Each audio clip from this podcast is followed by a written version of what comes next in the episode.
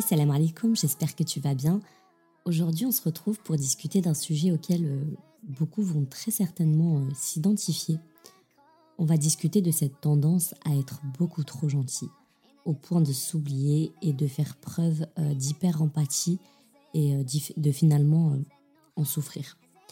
Je sais pas, peut-être que tu as déjà ressenti cette pression ou ce besoin de toujours dire oui pour éviter de décevoir les autres ou même au détriment de tes propres besoins, ben, c'est un trait commun euh, à beaucoup d'entre nous, celui de la gentillesse excessive. Et j'ai décidé d'en parler dans cet épisode parce que récemment, j'ai eu le déclic et j'ai pris la décision de réellement travailler sur ce trait de ma personnalité.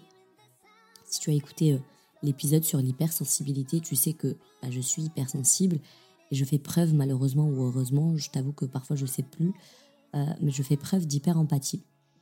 On va voir tout ça ensemble, ce que ça signifie vraiment être trop gentil, ce que ça signifie être hyper empathique. On va voir l'impact que ça peut avoir sur notre vie au quotidien et sur nos relations. Et Inch'Allah, on va voir aussi ce qu'on va pouvoir mettre en place pour trouver un équilibre sain entre prendre soin des autres et se préserver. Parce que c'est vrai que c'est pas toujours facile de connaître ses limites. Euh, donc j'ai décidé de réellement travailler sur, sur ce trait-là. Et à chaque fois que bah, je suis confrontée à une situation de ce type, bah, je me dis, ok Farah, réfléchis bien, qu'est-ce qui serait d'abord bon pour toi euh, et est-ce que cette, cette personne euh, mérite autant d'attention? J'ai des limites, bien sûr, je me considère comme étant quand même une personne avec... Euh, plus ou moins une forte personnalité, donc je ne suis pas au point de dire oui à tout, euh, mais il y a des raisons qui font que parfois je m'oublie. Et j'avoue que travailler cet épisode, ça a été ben, hyper difficile dans le sens où j'ai dû être hyper honnête avec moi, mais ça m'a appris beaucoup sur ma personne et ça m'a vraiment aidé, ça a été finalement thérapeutique, je peux dire ça comme ça, parce que ça m'a fait du bien de m'avouer des vérités et de comprendre pourquoi j'étais comme ça. Donc je t'invite à faire de même pour te débarrasser de cet excès d'empathie, de cet excès de gentillesse qui personnellement entrave complètement mon chemin vers la sakina. Donc si ce sujet t'intéresse, si ce sujet te parle, écoute, bah, n'hésite pas à rester et on va voir ça tout de suite, Inch'Allah. Alors, la gentillesse excessive, c'est quoi exactement? La gentillesse excessive, c'est souvent perçu comme une qualité positive, mais qui peut parfois devenir un trait problématique quand bah, c'est pratiqué de manière extrême. Et c'est là tout le problème, justement. Parce que, comme dans tout, l'excès, c'est pas bon. Et cet excès de gentillesse se manifeste quand une personne met systématiquement les besoins et les désirs des autres au-dessus des siens, au détriment de son propre bien-être. Et cette attitude, elle va mener euh, très souvent à une négligence de soi et un manque d'équilibre dans, dans ses relations. L'hyper-empathie, dans sa définition, est sensiblement différente mais amène au même résultat. L'hyperempathie, c'est donc un état où une personne ressent de manière intense et profonde les émotions des autres. Ça veut dire qu'elle va être très affectée par les sentiments, euh, par les expériences ou par la douleur des autres au point que ça puisse influencer fortement son propre état émotionnel. C'est en quelque sorte euh, une éponge, une éponge émotionnelle et je me trouve très clairement dans ce cas-là et je peux te dire que c'est horrible. Et si tu, tu, te reconnais dans ça, ben, sache que je compatis et que je sais que c'est pas, c'est pas tout le temps facile. Donc, je te parle de ces deux termes aujourd'hui parce que l'hyper-empathie conduit à un excès de gentillesse, étant donné euh, que les personnes hyper-empathiques ont souvent du mal à séparer leurs propres émotions de celles des autres. Donc, elles vont avoir tendance à se, à se surinvestir émotionnellement dans les situations, euh, ce qui va les amener à être excessivement gentils ou à faire preuve de générosité au-delà de ce qui serait considéré comme raisonnable. Donc maintenant qu'on a posé euh, les définitions, qu'on a expliqué ces deux concepts, on va se demander mais pourquoi une personne est trop gentille? Qu'est-ce qui motive une personne à donner autant au détriment de sa personne? Eh bien, il y a plusieurs euh, motivations à ça euh, j'en ai noté quelques-unes et la première, c'est le désir de plaire. Certaines personnes vont adopter cette attitude dans l'espoir de plaire à tout le monde. C'est ce désir de recevoir des retours positifs, de recevoir des sourires et des remerciements ou d'être tout simplement perçu de manière positive qui va motiver cette gentillesse excessive. On a ensuite la peur du rejet. La peur du rejet qui est un facteur puissant qui pousse souvent les gens à être trop gentils Cette peur-là, elle peut venir d'expériences passées où on a pu se sentir euh, rejeté ou critiqué. Et pour éviter ça, justement, on va venir adopter une attitude hyper gentille pour être accepté. Et si je dois être totalement honnête dans cet épisode de podcast, je me suis totalement retrouvée dans ce cas-là, euh, notamment à partir du moment où j'ai euh, rencontré des soucis d'insertion, si je peux dire ça comme ça, avec ma belle famille. Et je te renvoie à l'épisode, je crois que c'est l'épisode 2, tu, pourras, tu pourras mieux comprendre pourquoi je, dis ça. mais je sais que c'est à partir de ce moment-là que j'ai commencé à nourrir cette envie d'être, cette peur du rejet et d'avoir envie d'être d'être accepté. J'ai noté aussi la faible estime de soi une faible estime de soi va venir engendrer une propension à rechercher la validation externe. Donc euh, être excessivement gentil va être dans ce cas-là une tentative de compenser cette faible estime de soi en cherchant à être apprécié et valorisé par les autres. Ça peut rejoindre un peu les deux motivations précédentes d'une certaine manière. Enfin, on va avoir l'éducation et le conditionnement social. Parfois, une éducation qui valorise constamment la satisfaction des besoins des autres euh, avant les siens va façonner un schéma comportemental où être gentil et serviable est considéré comme une norme.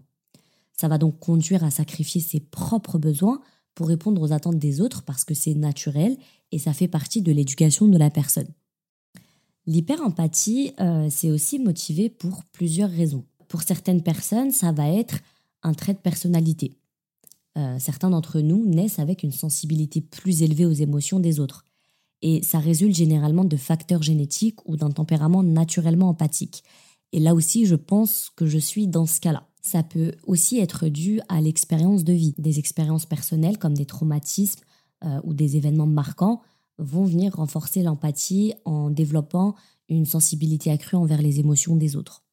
Mais c'est aussi une caractéristique biologique. On a des études qui ont démontré que certains aspects biologiques, tels que des différences dans le fonctionnement du cerveau, euh, joue un rôle dans la manifestation de l'hyperempathie. Et enfin, c'est aussi tout simplement un mécanisme d'adaptation. Euh, parfois, pour s'intégrer socialement euh, ou comprendre plus profondément les autres, certaines personnes vont développer une hyperempathie comme mécanisme d'adaptation. Et ces motivations, elles peuvent agir seules ou en combinaison, ce qui va venir former une base pour l'hyperempathie chez différentes personnes. Et donc, comme je te le disais, si j'ai décidé d'en parler aujourd'hui, c'est parce que ça peut avoir un impact considérable sur notre bien-être mental. Ça va venir entraver notre chemin vers la sakina et ça, c'est pas ce qu'on veut. Cette gentillesse excessive, ce trop plein d'empathie, va avoir un impact trop important sur euh, la santé mentale et émotionnelle. En se mettant constamment au second plan, en négligeant nos propres besoins et en évitant de fixer des limites, on va engendrer un stress chronique, euh, on va engendrer de l'anxiété, voire même, dans certains cas, on va engendrer de la dépression. Et je te parle en connaissance de cause. Euh, J'en ai parlé dans, dans, un des derniers épisodes, je sais plus lequel, du fait que je perdais mes cheveux. J'avais une chute de cheveux due à un, un choc émotionnel. Et j'ai eu un déclic en voyant cette masse de cheveux sur ma main. Et j'ai eu un déclic en entendant mon médecin me dire euh, aujourd'hui, c'est les cheveux. Demain, ça peut être un cancer. Il va falloir arrêter de stresser et il va falloir commencer à nettoyer autour de vous. Et je te jure que j'ai eu un déclic, j'ai revu tous mes mécanismes parce que je l'ai déjà dit aussi, je suis une personne anxieuse de nature, mais avant, je l'avais accepté et en fait, je me disais OK, bah t'es comme ça et il va juste falloir que tu apprennes à vivre avec et que tu trouves des mécanismes, en tout cas des astuces pour mieux le vivre. Sauf que maintenant, je veux pas juste euh, trouver des mécanismes pour mieux gérer, je veux juste tout simplement arrêter de stresser, arrêter d'être mal. Je me suis dit je veux plus rien autour de moi qui me fasse ressentir de l'anxiété. Et je le dis parce que beaucoup pensent ne pas stresser. Donc peut-être que toi tu penses que tu n'es pas une personne stressée parce que tu vas pas avoir tout le temps la boule au ventre, tu vas pas avoir envie de vomir. Mais le stress n'est pas seulement ça. Le stress, ça se manifeste aussi par, euh, par des tensions musculaires, par des maux de tête. Ça se traduit aussi par de l'irritabilité, par des troubles du sommeil et des difficultés de concentration. Tout ça, c'est aussi des signes que tu stresses. Et donc, vraiment, il va falloir qu'on arrête ça parce que ça va nous amener de gros problèmes de santé. Ce trop-plein de gentillesse et d'empathie, c'est finalement comme si on portait le poids du monde sur nos épaules et qu'on oubliait que nos propres besoins doivent être aussi pris en compte. Se surinvestir émotionnellement pour les autres, ça épuise et ça affecte notre bien-être général. Ça se manifeste en général euh, bah, par un épuisement physique et émotionnel et comme je te le disais avant, par des difficultés de concentration, parfois même des troubles du sommeil. Donc l'excès de gentillesse, ça crée des difficultés relationnelles aussi, parce qu'en disant oui à tout et à tout le monde, on risque de s'investir dans des relations toxiques ou déséquilibrées. Et ça, ça va conduire à quoi? Ça va conduire à un sentiment de frustration ou de ressentiment, voire même de solitude, parce que finalement, on va venir se sentir inégalement investi dans les relations, ce qui va conduire à, du stress et de la déprime. Et pourquoi ça nous affecte d'être excessivement gentil Eh bien parce qu'en fait, ça va venir susciter euh, cet équilibre, ce déséquilibre pardon, où les autres prennent pour acquis notre disponibilité sans tenir compte de nos propres besoins et de nos propres limites. Et donc, en se consacrant excessivement aux autres, on risque de s'effacer soi-même. On peut perdre de, vue nos propres envies et parfois même notre identité. Cette perte d'identité, elle amène à une baisse d'estime de soi parce que on va se sentir parfois vidé, on va avoir l'impression de ne plus reconnaître notre propre valeur. Maintenant, je te dis tout ça, mais il faut savoir que c'est possible de trouver un équilibre. C'est pour ça qu'on en parle aujourd'hui. C'est pour ça que, alhamdoulilah, je, je, je fais cet épisode. Et reconnaître les conséquences de cet excès, c'est le premier pas vers un changement positif. C'est le premier pas vers une redécouverte de soi et euh, un renforcement de sa propre estime. Cette prise de conscience, elle va nous permettre euh, de commencer un cheminement vers une vie plus équilibrée, où la gentillesse envers soi-même est tout aussi importante que celle envers les autres. Et pour trouver cette balance entre être trop gentil et prendre soin de soi, la première étape, c'est de définir et de comprendre ses propres limites.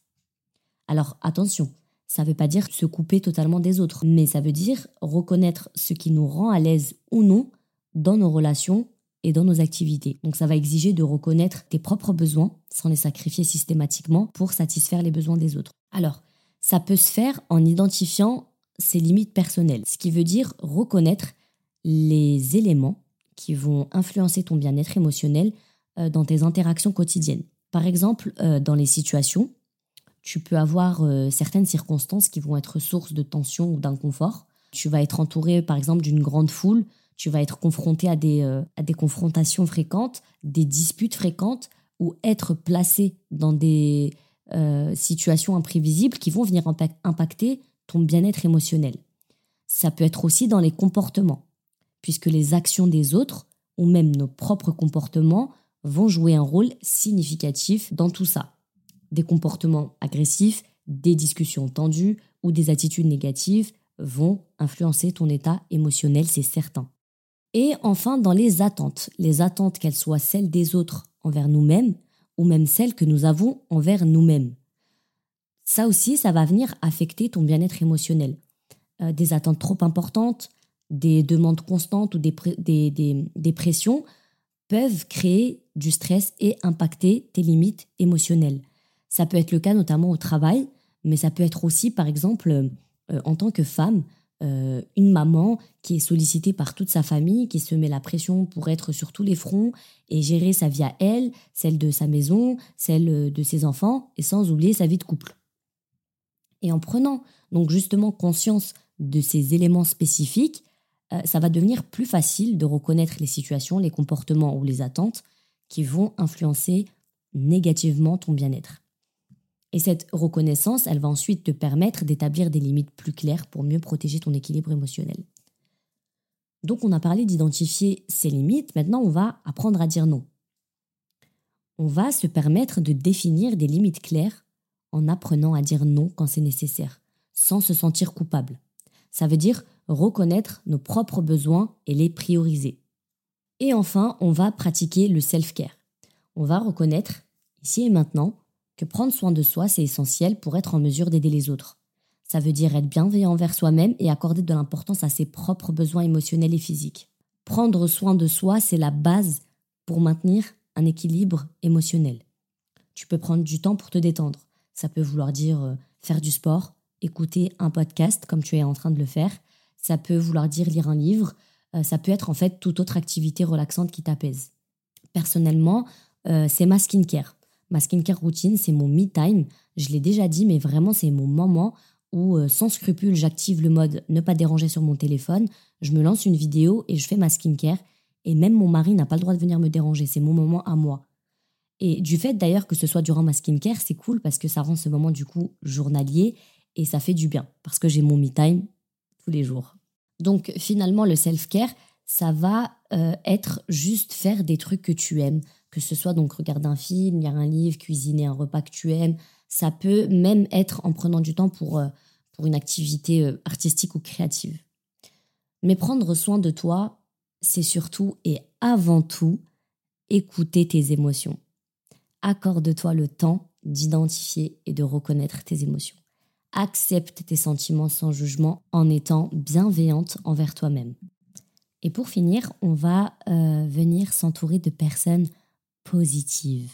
On va s'entourer seulement des personnes qui reconnaissent et respectent notre gentillesse. On va éviter les relations toxiques qui ne savent pas reconnaître et apprécier notre bienfaisance envers eux.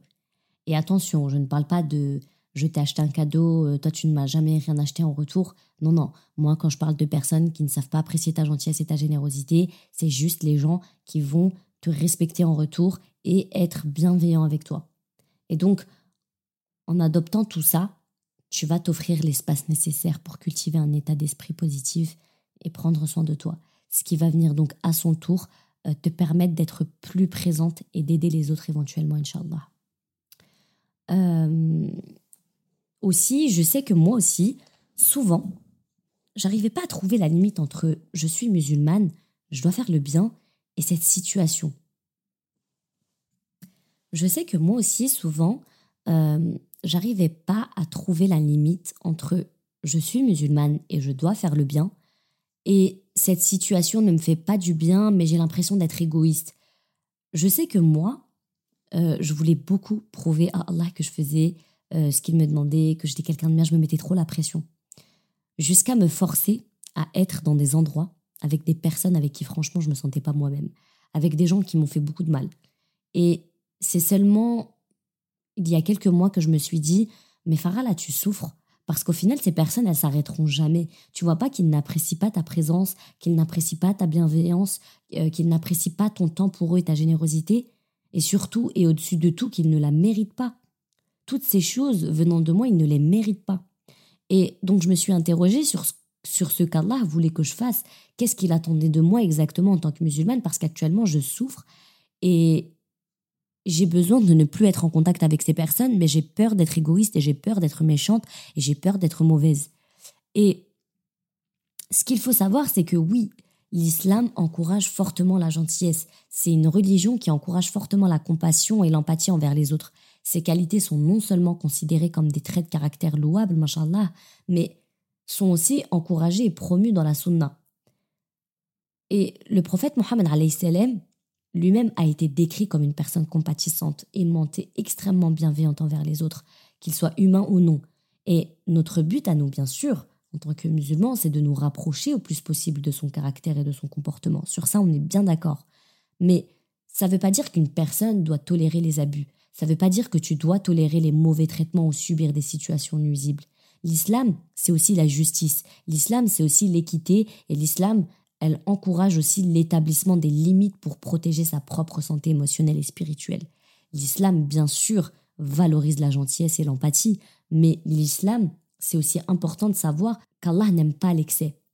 L'excès dans tout est rejeté et banni par l'islam. Même quand il s'agit de nourriture, Allah dit à la sourate 7 au verset 31, Ô enfants d'Eden, lors de chaque office, prenez votre parure, et mangez et buvez, mais pas d'excès. Il n'aime pas les excessifs. Le prophète aussi, sallallahu alayhi wa sallam, multipliait les appels vers le juste milieu. En d'autres termes, on peut être gentil, on peut être bienveillant, et plein de bonne volonté, mais on doit toujours imposer des limites pour préserver notre foi et nos valeurs. Et c'est hyper important, surtout pour les hyper empathiques. On ne doit pas se sentir coupable d'être ferme quand c'est nécessaire, parce que c'est la seule façon de se protéger. Et pendant longtemps, euh, à chaque fois, je me disais, mais, mais pourquoi je ressens cette culpabilité quand je suis ferme? Ça vient d'où? Et je sais que beaucoup d'entre nous qui, qui, qui sommes hyper empathiques ou tout simplement très gentils, on se sent souvent coupable quand on doit être ferme. Et pourquoi on se sent coupable? Quelle est, quelle est la science derrière ce, sentiment, cette sensation? Eh bien, la culpabilité, c'est une émotion complexe qui peut avoir de nombreuses causes et de nombreux déclencheurs. Euh, c'est une sensation, euh, et si c'est une sensation que tu connais bien, c'est parce que c'est une émotion très commune. Les gens peuvent se sentir coupables de bien des choses, comme par exemple coupable de ne pas dire ce qu'ils pensent, coupable de faire des choix euh, qui blessent d'autres personnes ou manquer leurs obligations. La plupart du temps, quand on se sent coupable, c'est parce qu'on a fait quelque chose qui va à l'encontre de nos valeurs ou de ce qu'on pensait devoir faire. Et ça, c'est une autre raison pour laquelle les personnes hyper empathiques ou trop gentilles sont plus susceptibles de se sentir coupables. C'est que grâce à leur empathie naturelle et à leur disposition à la gentillesse, euh, on va être plus apte à penser aux sentiments et aux besoins des autres et à anticiper leurs réactions euh, à nos propres actions.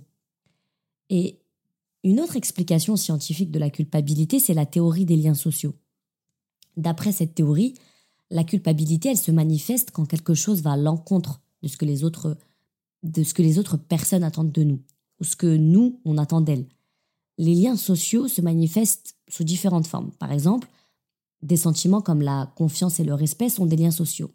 Et quand on déçoit ces liens, on se sent coupable. Mais il y a d'autres liens sociaux qui sont un peu plus personnels, comme les liens familiaux. Par exemple, si ta maman ou ton mari ou ta femme, peu importe, attend que tu fasses quelque chose que tu n'as pas fait, tu vas te sentir coupable. C'est vrai ou pas?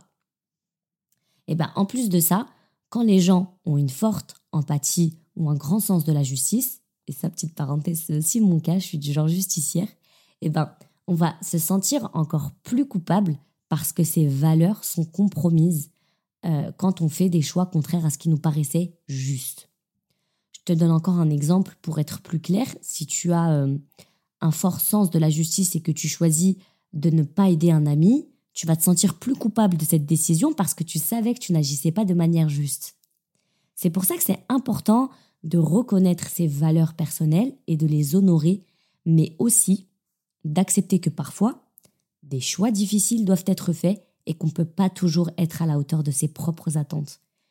Il faut savoir se donner la permission de faire des erreurs et d'accepter sa part de responsabilité afin de pouvoir apprendre à grandir de ses expériences.